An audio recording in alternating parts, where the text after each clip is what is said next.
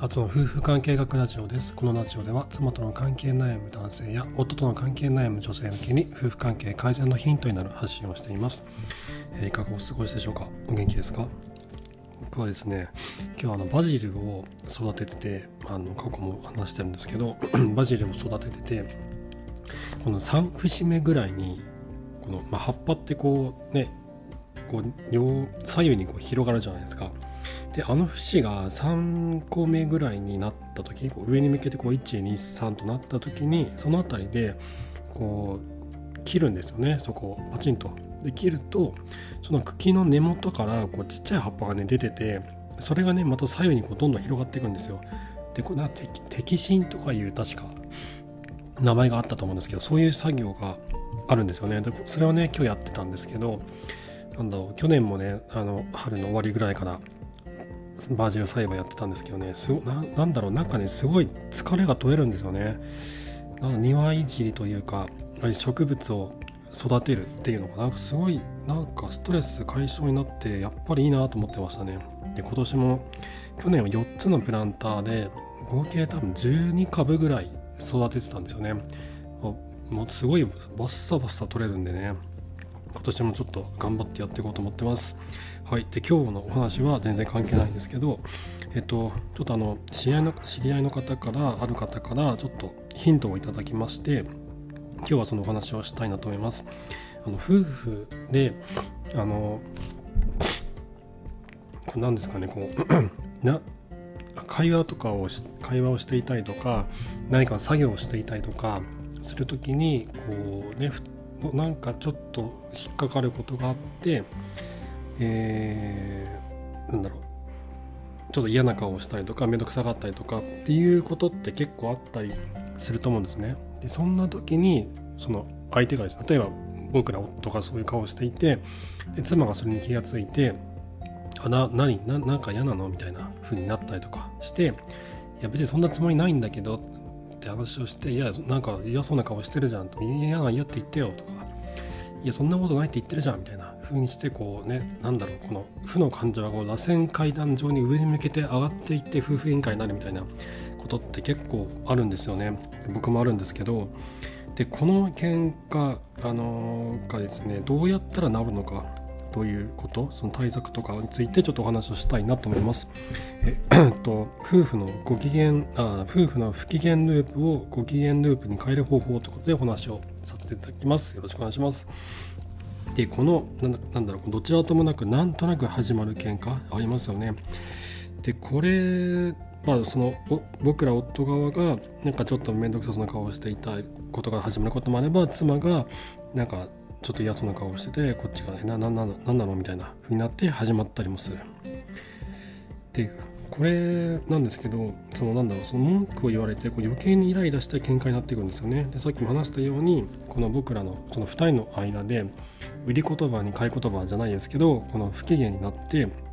このなんかモヤモヤするイライラする感情がこう螺旋階段上にぐるぐるぐるぐるぐるぐるぐるぐるとこう上に向けて上がっていってボカンとなるというのがありまして、まあ、嫌ですよねこれね。でこれなんで起こるんだろうって、ね、考えたんですよ。であの僕の場合なんですけどその、まあ、妻と何か作業を一緒にじゃあこれやろうかとかこれやってとか言われてやったりとかとか言わしていて何かね僕はそういう態度を取ったりとかする時ってあのな何でもないよって言うんですけどいや何でもなくないじゃんってね言われるじゃないですか。これ何でもなくないんですよね。その心の中に何かこう小さい何かがすごい引っかかっててモヤモヤしてたりするんですよね。もしくは体力の問題ですごく疲れてるとかっていうのもあったりするんですけどその2つかなと思っててでその心の中に何か何か引っかかった何かこの作業をやることに対して何か引っかかってるとあと妻の言葉に何かが引っかかってると何かちょっとモヤモヤするとだけどうまく言えないなこのこの気持ちなんかうまく言語化できないという時。で多分ねこういうことが心の中に本当は出てるんじゃないのかなって思うんですね。で自分でねこううまく言語化できないもんだからあの相手ももちろん分かんないですよね。何を考えてるか。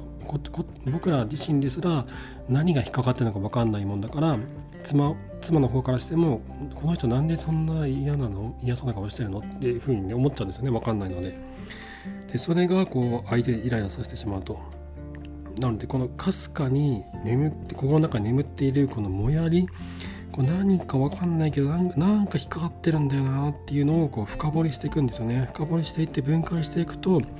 あこういうことで引っかかってたんだっていうのが分かってくるんですよね。でそれって例えばそのなんだ例えば家の中の家事の何かにおいてこれやっといてって妻から言われてでそれでなんか引っかかると。なんで引っかかるんだろうと。で例えばですけどその家事におけるそのなんだろうこの不平等感がちょっと気になってるんじゃないのかとか。であとはなんだろうあの本当はそれは自分の仕事じゃないと思ってるのかもしれないとか。とかそういうことですね。でもこういうことってこう言いづらいですよね。自分があの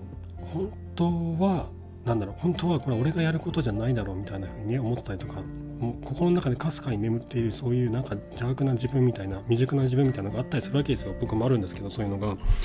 でこれに向き合うことつも辛いんですよね。これに向き合うことも。自分がなんかなんかどうなんかひどい人間みたいにね思っちゃうじゃないですか。えこれ俺がやるの？これなやっといてよとかねふうに思ったりでも多分こう逆のパターンもあると思うんですよ。妻側が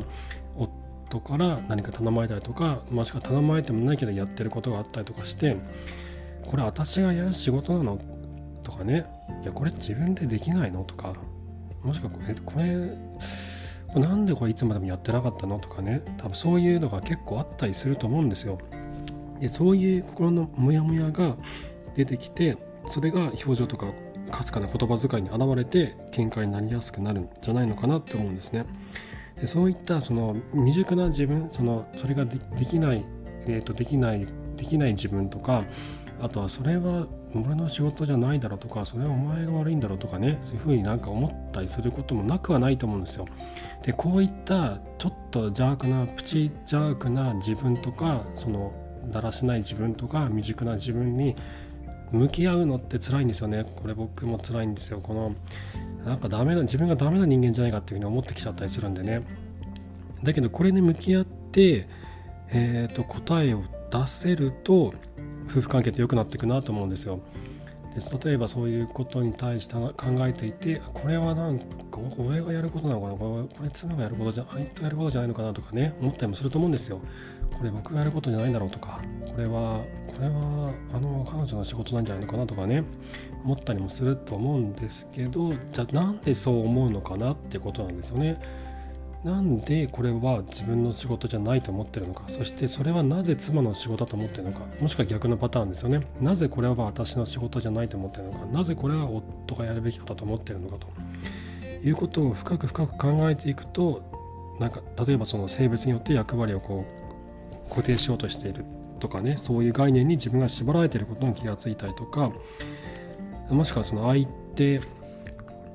相手のこのキャパシティを理解してなかったりとかねそういう理解してない自分を発見するとかそういったことが何かしらあると思うんですよね。分かってなかったこと知らなかったこともしくはそのなんだろう浅はかな自分に出会ったりとか。でそれと向き合わざるを得なくなるわけですね。その深掘りしていくと。だけどこういった自分の未熟さを受け入れてそういった弱さも受け入れてそれをパートナーに見せるそして、えパートナーがそれを受け入れてくれてじゃあ次からこうしていこうという話し合いができるような関係になるとどんどん関係深まっていくと思うんですよ。でそうなってくると相手のことをより理解してよりあのより気遣いができるようになってそしてさらに相手に対して好意を今まで以上に感じやすくなってくるんじゃないのかなと思うんです。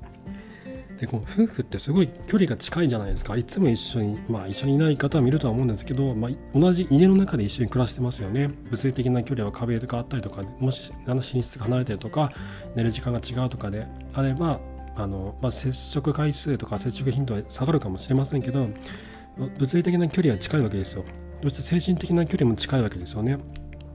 でこうなってくるとこう相手にこう期待してしまうその相手への大きな期待っていうのが発生すると思うんですね。であの相手に対して夫婦の場合ってパートナーに対する期待値が高いんじゃないのかなと思うんですよ。これはやきっとやってくれるはずとかこれはあのなんだろうこれは向こうの仕事だからきっとやってくれるだろうなとかこれは私がやらなくても勝手にやってくれるだろうとかこれは僕がやらなくても妻がやってくれるだろうとかでそういう期待値あの分かってくれるはずとかやってくれるはずとか受け入れてくれるはずっていう受け入れてくれるはずとかってねそういう期待値が高いんだと思うんですよねなのであのそうそれが思い通りにいかない時思った通りに相手が動いてくれない時にこのなんだ裏切られたという気持ちが働いてイラッとするんじゃないのかなとその期待が外れた時にイラッとする軽い憤りを感じるんじゃないのかなって思うんですよ。でそれって相手が思った通り動いてくれるはずっていう期待感があると思うんですよね。でこの期待感っていうのはこの夫婦の物理的精神的な距離が近いことによって発生する事象なんじゃないのかなって思うんですね。でも僕らって全然別の人間じゃないですか夫婦といっても別な人間なのでもちろん2人って全然違う違う人間だから違いがね絶対あるはずなんですよ。その違いとかその異なってる部分っていうのをお互いに把握して受け入れてそれについてこう気遣っていくことで不機嫌ループからご機嫌ループへとこう変わっていけるんじゃないのかなって思うんですね。はいなのでちょっと今日話まとめますとその夫婦で話をしたりとか、えー、何か作業をしている時にあのちょっとなんだろう自分の自分の態度がちょっと相手にとってこう悪く見えてしまう時そんな時に「あれ何何その顔なななんかあったの?」みたいな風になって「いや別に何でもないけど」いやいやいやなんか思ってるじゃん絶対その顔。なんか思ってるよねみたいな「いやいや何でもないって言ってるでしょ」みたいな感じでこう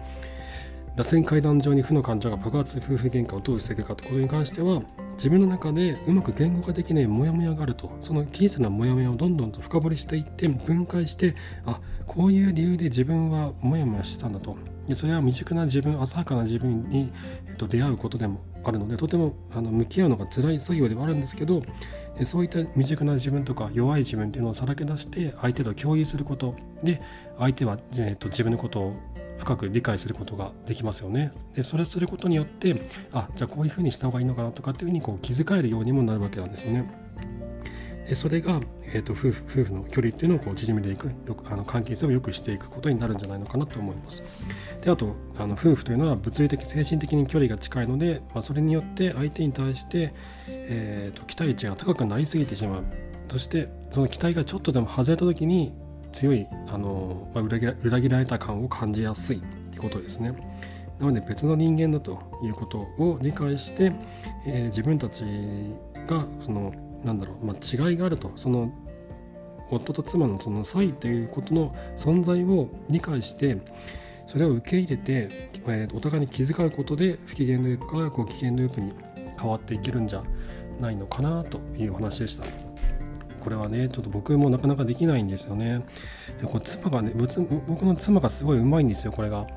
なんかねそう僕がちょっとね態度が悪い時とかなんか疲れてる時とかなんかちょっともやもやってるなっていう時にですねもうすぐ気が付くんですよね。ですぐ気が付いてこう何かあったのとか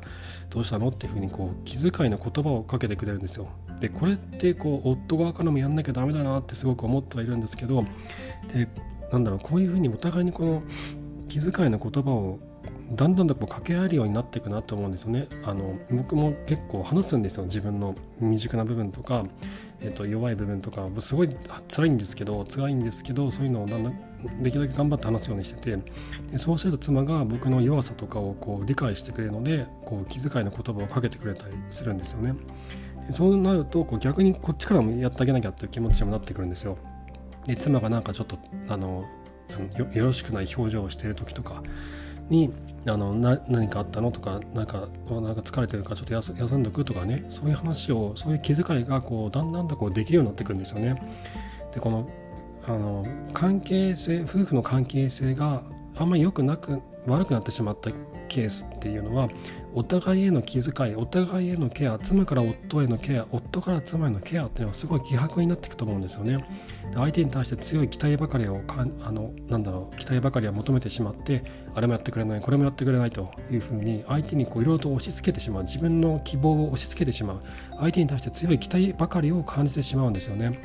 だけどそうじゃなくてそれができない自分それができないパートナーがいるわけなんですよ。そのパートナーの中の心の中にはそれが実はそのやりたくないとかモヤモヤしたりとか何か引っかかるっていう気持ちがあったりするわけなんですよね。